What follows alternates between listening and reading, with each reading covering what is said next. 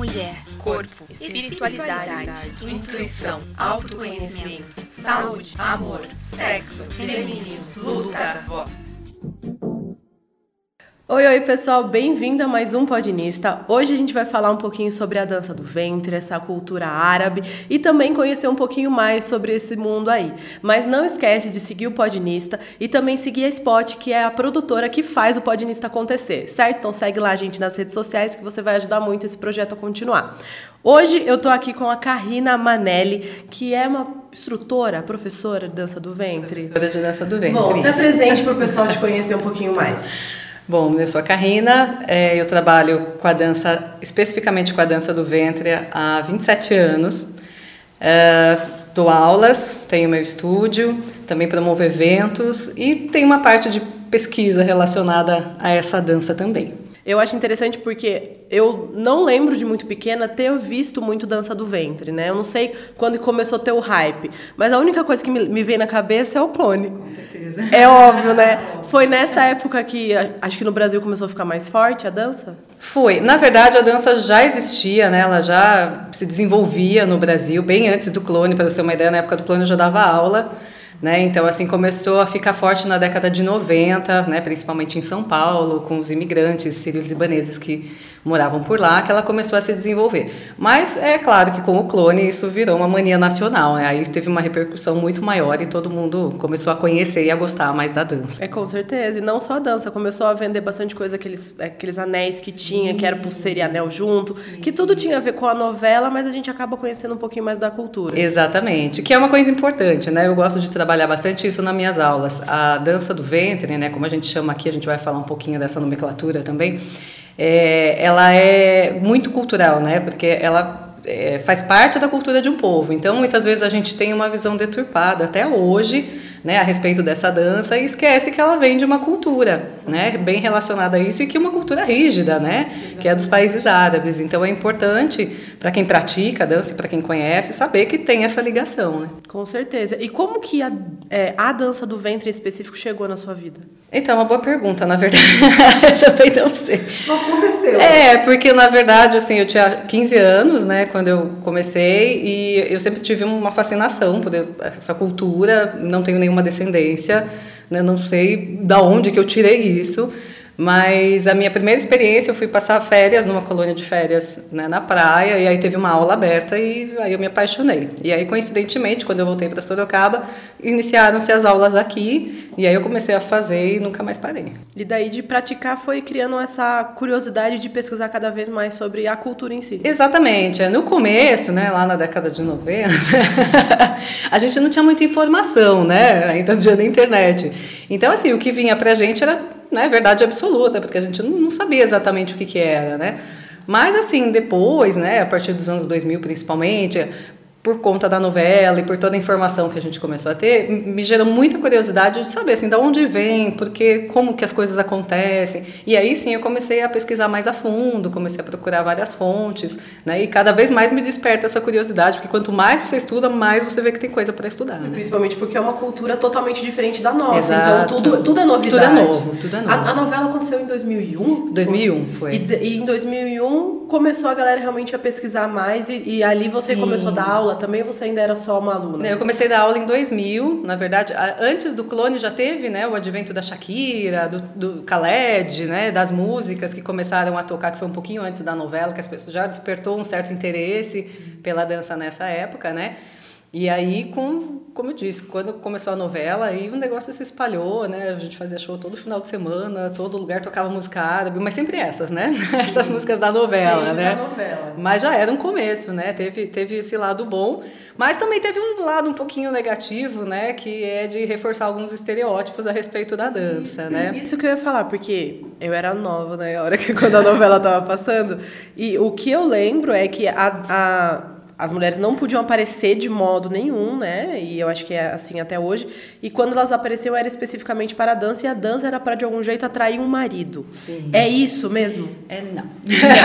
Então já não é isso. O Cone ensinou tudo errado pra gente. É que, na verdade, né, existe essa visão orientalista que a gente fala desde né, de 1830, 1820, porque quando a, os europeus invadiram os países árabes, né, eles tinham aquela ideia de que a Europa era o centro do mundo e tudo que não fosse europeu era estranho, era né, bizarro, era exótico, era ruim, era ruim é. Então, assim, tinham muitas coisas que eles não tinham acesso, então vinha muito da imaginação deles, né? Então, por exemplo, a própria questão dos haréns, do termo odalisca, que é um termo totalmente errado para utilizar para dança, né? Como eles não tinham acesso, eles imaginavam que lá tinha um monte de mulher disponível para o sultão, e na verdade não era. O harém era uma sociedade organizada, tinha hierarquia, as mulheres aprendiam ofícios, e as odaliscas, na verdade, eram as escravas trazidas, né, aprisionadas, então, digamos que era o, né, o patamar mais baixo, digamos assim, dessa hierarquia, e elas não dançavam. Né? Então, assim, não tem nenhuma relação das odaliscas com a questão da dança. Né? Então, tudo isso...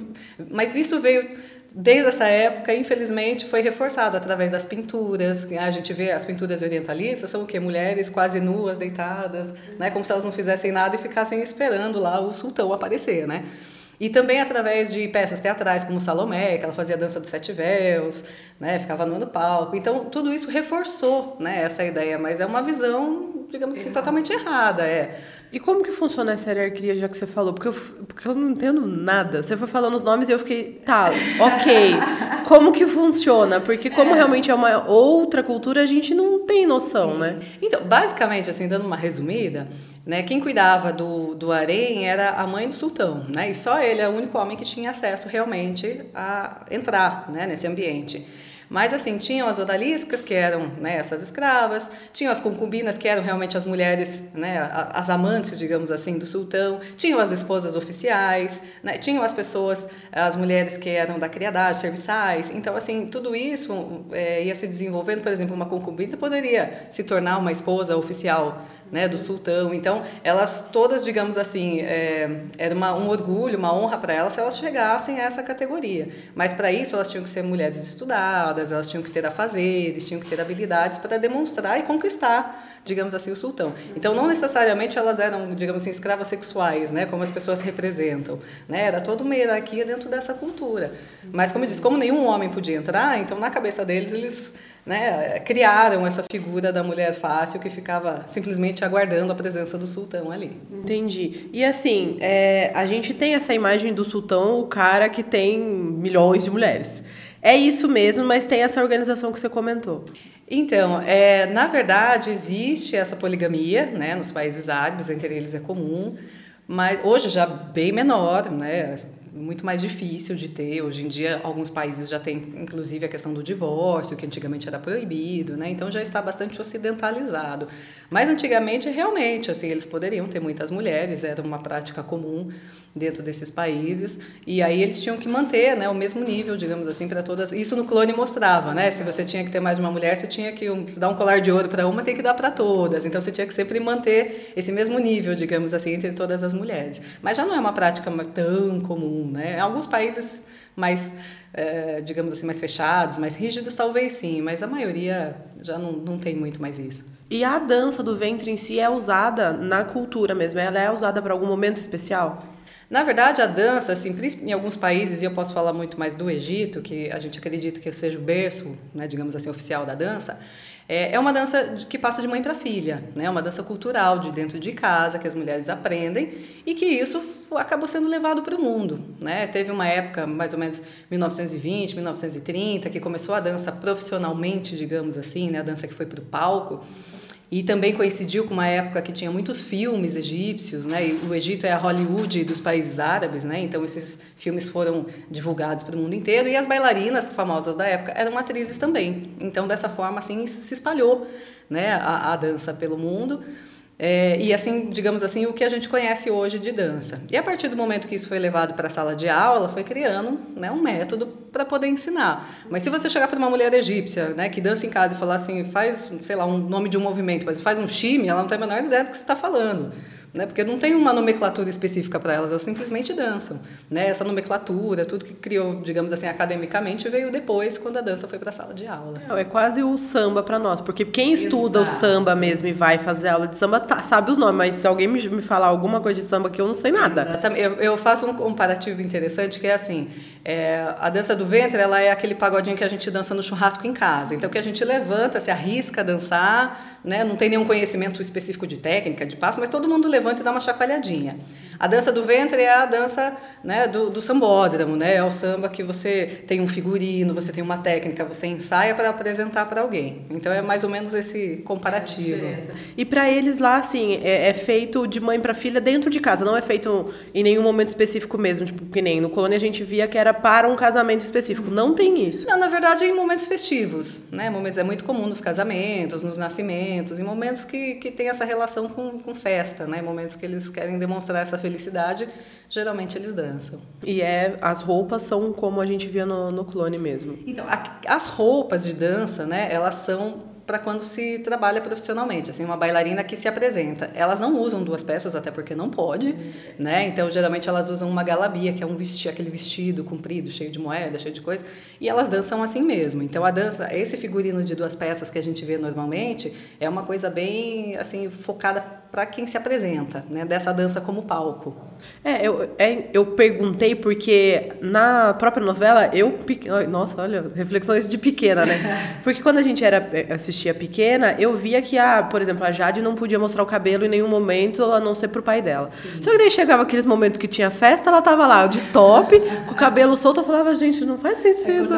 É, é não faz né? sentido. É. Então, é porque assim, quando tem essas apresentações, também não, assim, nas festas, as mulheres não vestem essas roupas para dançar dentro da festa. É a roupa que elas estão ali, os vestidos, elas amarram um lenço na cintura e dançam. Isso quando tem a presença de uma bailarina, aí sim. Até porque tem uma coisa muito curiosa no Egito, né, que eu falo que lá é um país de muitas contradições, assim. Por exemplo, é, eles gostam da dança do ventre, mas é uma vergonha ter uma bailarina na família. Então eles gostam desde que seja sua filha, sua irmã, sua mãe, que se apresente, entendeu? Eles gostam de assistir, mas, assim, ter uma bailarina na família é um pouco vergonhoso, assim, é uma, uma profissão que ninguém quer. A arte em geral, né? Os músicos, assim, não, não tem muita essa valorização, mas eles gostam, eles vão assistir. Eles querem, mas não incentivam. Exatamente, exatamente. Não, pelo menos, a trabalhar profissionalmente com isso, né? Pode dançar dentro de casa, para a família, né? Assim, ok, mas fora não. É, e a gente pode acabar associando isso com a cultura deles, porque eles têm uma cultura Sim. muito mais machista do que a gente vive hoje, né, aqui no Brasil. Então, aquela coisa da mulher não poder ser vista, de, de ela ser, né, gente, ela, ela vive tampada, né? O rosto todo, normalmente, Sim. o corpo todo. E as pessoas têm essa associação com você, com a dança aqui? Elas criticam, falam alguma coisa ou não? Não, não. Aqui, acho que no Brasil em geral, assim, a dança é vista de outra forma, né? Ela até é pouco associada à questão cultural, né? E isso é uma coisa que me incomoda, talvez por isso tenha me levado a essa parte de pesquisa, sabe? É, mais é interessante você falar essa questão da roupa, que a gente tem uma percepção, né, com certeza, uma sociedade mais machista, mas é uma cultura que eu acho que depende do ponto de vista, porque lá elas não se incomodam, claro, salvo algumas né, mulheres, assim, mas para eles é uma coisa tão comum, porque eles vivem naquilo, que, porque, por exemplo, alguns países são muito rígidos, inclusive não tem dança do ventre, países árabes, né? É, e alguns lugares, como sei lá, Irã, Afeganistão, que são, né, a gente não nem entra nessa questão porque são realmente muito rígidos. Mas, por exemplo, é, no Egito, como eu citei, lá tem de tudo. Tem pessoas católicas, a, a maioria é islâmica hoje em, hoje em dia, nem sempre foi assim, né? Então, assim, tem as mulheres que andam de burca, tem as mulheres que usam só lenço e tem as mulheres que não usam, né, usam roupa ocidental, digamos assim. Obviamente, nada muito exposto, porque isso não faz parte da cultura deles. Então, se você não vai sair de shortinho, de top, né, no, no Egito, né? Você não vai andar assim. Já anota aí vocês, é. meninas que vão viajar para o Egito, não, não levar shortinho. Não, shortinho, sai, roupa justa, decote, porque assim, você é muito assediada, né, por motivos óbvios, ninguém mostra, daí você vai mostrar, você é muito assediada, né?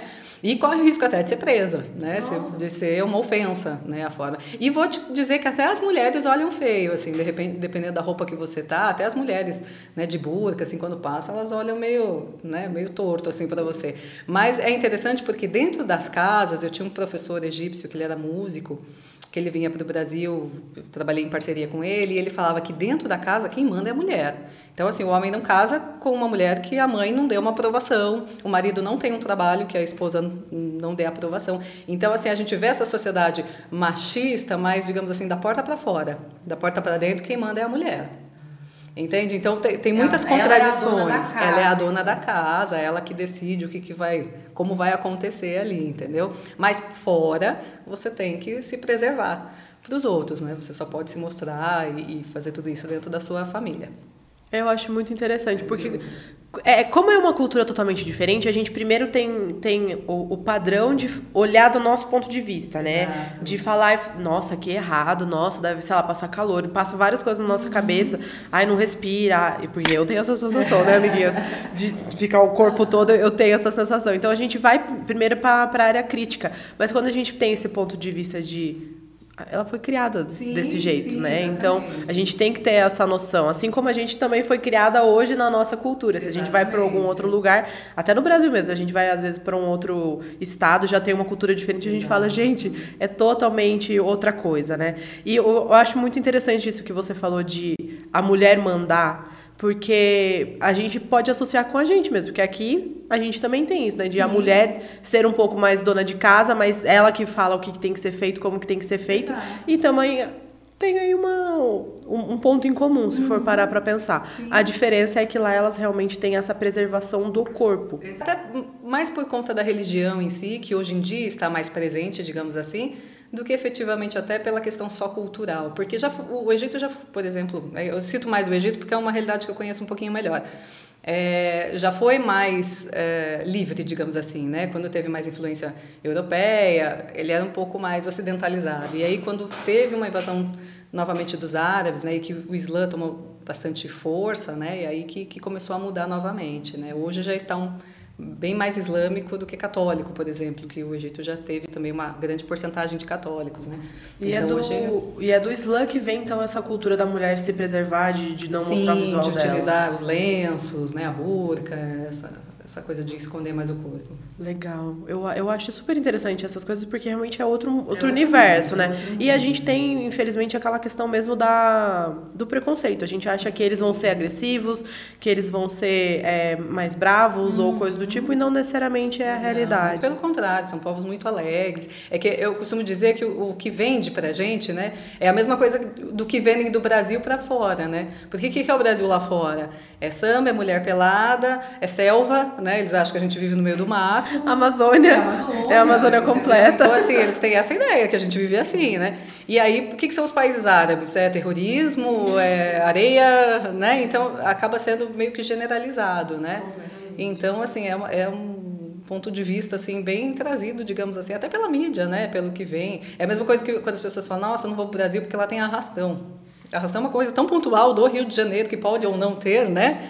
Então, quando você fala, ah, eu não vou também porque é, determinado país teve um atentado, mas teve um atentado, assim como teve já na Europa, assim como já teve em outros países, né? Então, não dizer, como eu disse, os países árabes são muitos, né? E alguns países são muito rígidos ainda, né? Então, assim, nem, nem todo lugar funciona dessa forma tão tranquila, né? Ainda tem alguns países que são mais tensos nessas questões, assim, mas em geral, o Egito, o Líbano, é, a Turquia não é um país árabe, mas que tem uma cultura parecida, são países bem mais tranquilos, até porque são muito abertos ao turismo, hoje em dia tem muita gente que vai, então assim já está um pouquinho mais tranquilo nessas questões. É, então é a gente aprender a não levar o recorte que nos passaram como a única realidade, né? Pesquisar Exatamente. e realmente ir a fundo. E o que você pode dizer que então o que fez você gostar ainda mais da dança é pesquisar sobre a cultura. Sobre a cultura. Eu acho fascinante assim. Eu sempre gostei dessa coisa, né, das cores, aquelas coisas daqueles lenços. Não sei exatamente o que que é também, não sei. Alguma essa, vida passada. Essa coisa, acho que sei lá, o Indiana Jones que eu assistia, eu queria, eu queria ser arqueóloga, sabe? Eu via as pirâmides, eu achava, sei lá, alguma coisa. E você chegou a viajar para algum desses países? Eu fui para o Egito em 2017. Eu vou de novo agora mês que vem. Vou dar Me aula. leva na sua mala! Eu tenho muita vontade de conhecer o Egito. Ah, vambora. Ai, meu Deus. É Fiquei nervosa. Lá. E como que foi a primeira viagem para lá? Ah, foi um sonho, era o sonho da minha vida, né? Aí eu fui para conhecer, fui passear e fui também para participar de um festival de dança, né? Fui fazer aula, fui estudar com professores egípcios lá. Foi maravilhoso. E agora eu vou, mês que vem, para dar aula num festival de dança lá no Egito. Ai, que chique! É, né, o, o, auge, digamos assim. É, nossa, eu nunca imaginei um convite desse, né? Dar aula na terra onde começou a dança. E como que você faz daí com a língua lá? Então, lá eles falam bastante inglês nos lugares turísticos, né? Eles usam o árabe, mas o inglês, em todo lugar que é turístico, é, é comum eles conversarem, então a gente daí, se vira. Você vai para dar uma aula específica para uma escola de lá? Como que foi isso? É, essa época lá tem muitos festivais de dança, porque lá também, agora parece que já pode, mas é, não podia ter escola de dança do ventre no Egito, olha que coisa louca, né? Não podia ter assim, formado uma escola de dança do ventre, não podia ter. Então, o que, que eles faziam? Eles fazem muitos festivais que vai gente do mundo inteiro, e aí é uma forma de burlar isso, né? Porque daí eles podem ter aula, porque não é, é uma escola, é, né? É um festival. festival de dança. É. Então, agora, nessa época, acontece simultaneamente seis, sete festivais, grandes festivais, que vai gente do mundo inteiro, tanto é, os professores egípcios quanto professores convidados do mundo todo, porque hoje a dança do ventre ela está no mundo inteiro. Né? E, e aí você vai, você estuda, você faz aulas, você dança com banda ao vivo lá no Egito, né? Então é sensacional. Essa época lá é bem, bem movimentada, vai gente do mundo inteiro né? Bem interessante. E, e, assim, junta realmente o mundo inteiro, todos os países. Todos Porque eu juro por Deus que eu fico imaginando um americano dançando dança ventre, não vejo. Americana, chineses, russas, pessoal do leste europeu demais, assim. Hoje, na verdade, no mercado é que manda, assim, são as bailarinas do leste europeu.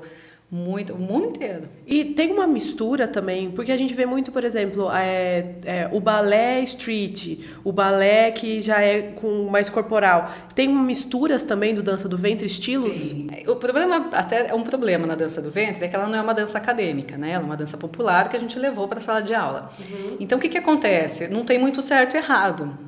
Entendeu? Então, cada um faz do seu jeito e isso não tem como você falar, não, mas isso está errado, né? Onde está escrito que está errado? Né? Então, a gente se baseia o quê? Nas primeiras bailarinas, a gente estuda as mais antigas para ter mais ou menos uma metodologia para trabalhar. Mas, claro que com toda essa globalização, a dança do ventre ela passa por modismos. Né? Então, tanto é que a gente fala que hoje tem é, dança do ventre com é, estilo argentino, estilo americano, estilo russo, porque são influências que acabam acontecendo dentro da dança né? e, e que acabam se destacando, porque fica diferente. Né? Mas assim, eu particularmente, eu sou bem tradicional, eu gosto do estilo egípcio, igual das bailarinas antigas, mantenho esse estilo, claro que não tem como você parar no tempo, você tem que se atualizar e colocar novos elementos. Mas assim, o que eu gosto mesmo de trabalhar é a dança do ventre bem original, assim. Posso fazer uma pergunta? Claro. É que estava batendo na minha cabeça desde o começo. É, falando sobre a origem, né, que você falou sobre a raiz do, da dança e tudo mais. É, as, as danças mais conhecidas são a da faca, da serpente, que o pessoal vê. Eu, quando pequena, eu ia num restaurante que tinha uma moça que ia com a serpente, com a faca, com o castiçal, castiçal, sei lá, se é candelabro. candelabro. É, e eu achava maravilhoso, ela ficava dançando, dançando do meu lado, e eu assim, gente do céu, como que ela faz tudo isso? E essas são as danças de origem? Qual a diferença de, dessas é, vamos falar desses elementos. É, é. elementos, é. Na verdade, isso são, são elementos cênicos, né? Assim que foram sendo colocados. A dança original ela não tem nada, ela não tem nem véu. O véu já foi um elemento assim colocado depois na dança. A dança original é o corpo. É o corpo. Focado no quadril. Quadril, mesmo. exatamente.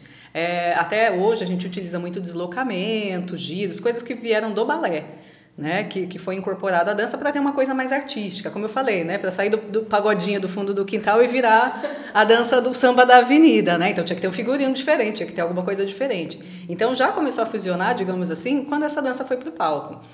É, mas esses elementos foram colocados. Alguns têm algumas lendas, por exemplo, é, a espada, quando dança com a espada, dizem que a, as mulheres trabalhavam em vendas, por exemplo, e para fazer chamar a atenção, elas colocavam a espada na cabeça e dançavam para atrair. Mas assim, isso são lendas, a gente não tem assim, né, fatos históricos que comprovem exatamente isso. É, o candelabro também foi uma das primeiras bailarinas, uma das primeiras referências, digamos assim, de dança do ventre profissional, né, falando dançando em palco, assim, em casamentos é, que foi utilizado. Então foram elementos que foram sendo acrescentados. O próprio véu, que é um elemento tão característico hoje, né, da dança, foi uma coisa incorporada só na década de 20, mais ou menos, né, que começou a ser dançado. Então assim, não são coisas típicas. A, a, a tradicional da dança do ventre mesmo são os movimentos de quadril, né, que são, são bem típicos. assim Os demais são todos elementos e cada vez tem mais. Hoje a gente tem vários tipos de véus, tem aquele véu que parece uma asa de ísis, né, tem véu leque, tem, enfim, muitos acessórios assim. E a cobra, é, talvez ela remeta a essa... A, porque a cobra, ela é a sensualidade, né? Ela, ela seduz, né? Eu Olha, vamos falar tem a ver assim. com o perigoso também, né? É. Então, na verdade, assim, eu nunca achei nenhum registro a respeito da dança com a serpente. O que acontece é que no Egito, assim como vários outros animais, ela tem um significado, né? Então, assim, por exemplo, eu nunca vi uma bailarina egípcia dançando com uma cobra no corpo. Então, eu acredito que isso também virou meio que um elemento para se colocar. O que eu sempre via eram adornos em forma de cobra, pulseiras, cintos, coisas que remetiam a isso, mas não necessariamente dançar O com o animal. É. Então, eu acredito que isso também veio depois, né? Uma forma de surpreender, de mostrar algo diferente, foi incorporado, mas também não é uma coisa assim típica, né? Você não vai andar na rua e ver uma mulher dançando com a cobra assim, né, dentro de casa, não vai. Tô fazendo nada, vou pegar uma cobra e vou dançar. Não, você não vai. É, eu fiquei imaginando assim, porque daí a gente viaja mesmo, né? Essa questão da, da cobra pode ter a ver com é, a força, né? O controle de ter um outro animal, alguma coisa do tipo. E você acha que isso é uma forma da mulher transparecer uma, uma força mais através da dança, mesmo não sendo o original, né, da dança do ventre, mas é uma forma. Sim, assim como a espada também é muito interessante quando a gente dança com a espada, né, que faz alguns movimentos que lembram essa coisa mais forte, guerreira, né? Eu acho que são são formas de apresentar, né, que a dança além de ser é, feminina, né, ela também ela pode demonstrar essa força. Eu acho que sim. Aliás, isso, isso é uma coisa que eu gostaria até de, de colocar, né, da relação da, da sensualidade, né, da dança. Eu acho isso muito importante. As pessoas falam, a primeira coisa quando você fala que dança, fala, nossa, você está dançando pro seu marido, pro seu namorado, você está fazendo, né? É a primeira coisa que as pessoas perguntam, né? E assim, a dança do ventre realmente é uma dança sensual, mas eu costumo dizer que ela é sensual justamente porque ela é uma dança muito feminina. Por exemplo, um batom vermelho, em si ele não é nada, mas o que ele representa é uma coisa sensual. Um salto alto, ele não é nada sozinho, mas o que ele representa, né, é uma coisa sensual. E a dança do ventre também, né, porque às vezes fala, ah, mas é muito exposta. A gente tem inúmeras danças que utilizam muito menos roupa do que a gente. a gente só tá ali com a barriga de fora, né? A saia é longa, né? Tá coberta, assim, não mostra nada demais. Mas tem essa questão de você estar muito empoderada, digamos assim, porque você se arruma, você tá cheia de brilho, você tá se achando, né? Então isso é muito feminino, né? Isso é muito sensual, porque passa essa segurança, passa esse poder digamos assim. Então, assim, não necessariamente você dança para alguém, você pode dançar para você mesmo. E a maioria, por exemplo, eu posso dizer pelas minhas alunas, dança para si mesma. Dança porque quer se sentir bem, quer se sentir mais bonita, né? E trabalha muito a autoestima, então as pessoas se olham diferente para o espelho, né? E a gente incentiva de mostrar, fala, gente, né? Não precisa ser deste padrão para ser bonita. Olha para você né? E aí você vai ver que você é bonita também, sabe? Então, assim, eu acho que é mais nessa questão de se sentir segura e bonita do que efetivamente de ser uma dança oh, sensual, oh, muito assim. Porque tem muitas danças que dançam de shortinho, né? De, de top, enfim, não é considerada tão sensual, né? Então, acho que é mais essa relação do, do feminino mesmo. Eu acho muito legal você tocar nesse ponto, que a gente vai ter um episódio que vai ser específico sobre o polidense. Hum. E a gente levantou a mesma questão, né? Que o, a, a, Ju é mais praticante do que eu, na verdade. Eu comecei, fiz algumas aulas, fiz alguns meses, e a Ju já está há anos fazendo o polidense. E as pessoas têm essa questão de achar que o polidense é especificamente para dançar para o marido Exatamente. ou para você ser sensual. Exatamente. E, gente, vocês não têm noção quão difícil é. Né? E até mesmo dança do ventre, eu, eu lembro, eu fiz uma aula pequena. Gente, não dá. É difícil. Você não consegue mexer rápido o É. quadril que nem mostra. Quando, quando o pessoal vai fazer aula, né, a primeira coisa, ah, mas será que eu consigo? Falando, você consegue. Fácil não é. É treino. Né? Mas consegue. Mas assim, as pessoas têm essa ideia que a dança do ventre não tem técnica, que não tem você chega e rebola, né? A pessoa fala, ah, é só chegar e rebolar. Não, não é, gente. Tem muita coisa envolvida, tem técnica, tem vários tipos de movimento, como qualquer dança. Né? Então tem todo um aprendizado, não é chegar e rebolar. Até porque a gente, se tem uma coisa que a gente faz muito pouco na dança do ventre é rebolar. Não, e eu, eu, lembro, eu lembro que tem muito aquela coisa de, de jogar o quadril de lado. E tem, como que chama aquele mo- movimento que eles falam que é a máquina de lavar? Que, que vai. tic, tic, tic. o twist. É, eu não sei, me falaram máquina de lavar, pra você ter uma noção. Não, mas é que é, a gente usa umas. Então, essa também é uma coisa engraçada na dança, porque a gente não tem uma nomenclatura assim. Alguns passos têm uma nomenclatura mundial. Mas, assim, muitos passos não tem nome. Então a gente inventa. Então cada professora dá um nome, assim, e a gente dá esses nomes malucos para as alunas decorarem, né? Ué, é um jeito de pelo menos É um jeito passar. didático, né? Para ficar mais fácil de lembrar. Mas tem essa, esse problema. A gente dá nome de máquina de lavar, eu tenho ninja, tenho camelo manco. Maravilhoso. E assim, as pessoas até acabam. Né, todo, todo exercício físico que a gente faz, a gente tem alguma mudança no corpo. As pessoas comentam muito sobre a barriga de quem vai fazer a, a dança do ventre. Tem uma mudança? O que, que acontece? Ai, gente, essa pergunta é ótima. Né? Eu, eu choro de rir quando as pessoas falam, mas dança do ventre da barriga. Né? Aí vem a professora assim, mais gordinha, vai falar, pronto, certeza que dá barriga. não, gente, não é dessa. É, não, isso é um mito, né? Imagina, não existe exercício que dê barriga, né? Isso é um absurdo. Eu acredito que essa lenda exista por conta de duas coisas, né? Primeiro, porque no, nos países árabes é um, tem uma visão diferente da beleza, né? Então, para eles as cheinhas, né? No, no, clone tinha isso, né? Falava que gosta de mulher que enche a cama, né? Para eles essa coisa de ser mais cheinha é um sinal de fartura, Sim. né? Então, assim, primeiro que tem essa visão. Segundo, que quando a gente pratica por muito tempo, a dança do ventre ela trabalha o corpo de uma forma muito feminina. Então, afina a cintura, arredonda mais o quadril, mas a gente trabalha toda a musculatura, mas a gente não trabalha o que dá o tanquinho, por exemplo. Né? A gente faz abdominal na aula.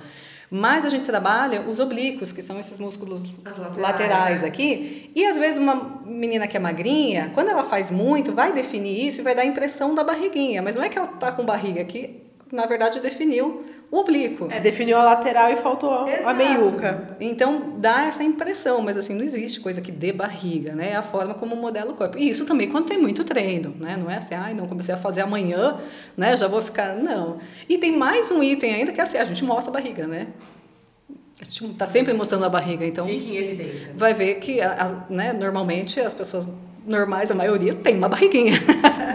Eu espero que os normais tenham barriga, né? né? Porque, gente, não, o Instagram não é o padrão, é não o padrão é brasileiro, não é. Eu posso garantir para você, olha que eu já tive muita aluna e assim, eu te garanto que esse não é o padrão. Você também comentou que as meninas acabam fazendo a dança mais por elas, assim. Você vê uma mudança de, de autoestima nelas? Totalmente. Se tem, olha, a dança ela tem vários benefícios na questão é, do exercício físico, da coordenação motora, né, tudo isso. Mas se tem uma coisa que a dança do ventre, assim, eu posso afirmar, assim, com toda certeza, é a questão da autoestima. Assim, muda muito, as pessoas se aceitam mais, começam a se olhar de outra forma, sabe? Se sentem mais empoderadas, se sentem capazes quando elas conseguem é, fazer uma apresentação, quando elas conseguem desenvolver um passo. Então, assim, isso é muito nítido e eu percebo isso em sala de aula, assim, do jeito que a aluna chega e do jeito que a aluna né, vai se desenvolvendo depois, assim. Porque, às vezes, chega morrendo de vergonha, de camiseta, não quer mostrar a barriga na aula, daqui a pouco já está de top, já está de saia, já está lá de lenço, chega de brincão, chega de batom. Então, assim, é, é uma coisa natural, né? Então, assim, a gente vê que vai desenvolvendo e vai evoluindo. Então, isso é uma característica muito bacana da dança, porque realmente quando você se arruma, quando você está lá pronta para dançar, a gente se sente muito empoderada. Isso é muito bom, porque eu, eu vejo muito isso, porque a partir do momento que a gente se põe, né, se desafia a fazer alguma coisa nova, a gente não quer se frustrar. Eu acho Exatamente. que é natural, né, de todo, de todo ser humano. E a hora que a gente começa a evoluir, começa a ver que consegue fazer, a gente toma poder sim, mais disso, sim, né? se sente capaz, né? Você fala, não, eu consigo também. Tanto é que eu tenho alunas de 7 a 78 anos. Olha que legal! E, e as mais velhas gostam, gostam mesmo, vão Gostam, firme. vão, muito mais que as novinhas até. Pode contar que elas não faltam e se dedicam. É, Gente, é que bonito. Gosto, gosto é muito, muito porque eu vejo que é importante. É, a nossa geração, né, graças a Deus, cada geração que passa, a gente vai mudando e vai melhorando isso, né? Mas eu vejo que as mulheres mais velhas, elas têm muito problema de aceitação com o próprio corpo, né? Porque Sim. cresceram ainda mais pressionadas, né? A gente tinha lá capricho, que era né? que era o padrão, e antes era só a televisão. Então, o que aparecia na televisão tinha que ser, né? Então, é, a gente consegue ir se desprendendo disso, mas eu fico feliz de ver que tem mulheres hoje mais maduras que vão, procuram dança e, e seguem e se é. amam, né? Porque eu acho que é o mais importante, a gente consegue curar isso independente da nossa Exato. idade. Muitas, assim, chegam assim, tipo, era o meu sonho, né? Que nunca fizeram por vergonha, ou porque o marido não deixava, ou porque tinha alguma limitação. Porque isso é uma coisa interessante, as pessoas têm muitas limitações também em relação à dança, né? Então a pessoa fala, ah, mas eu já passei da idade. Ah, mas eu sou muito dura. Ah, mas eu sou gordinha. Ah, mas eu sou magra demais. Mas, então, assim, as pessoas se colocam essas limitações, porque a dança do ventre é uma dança muito democrática.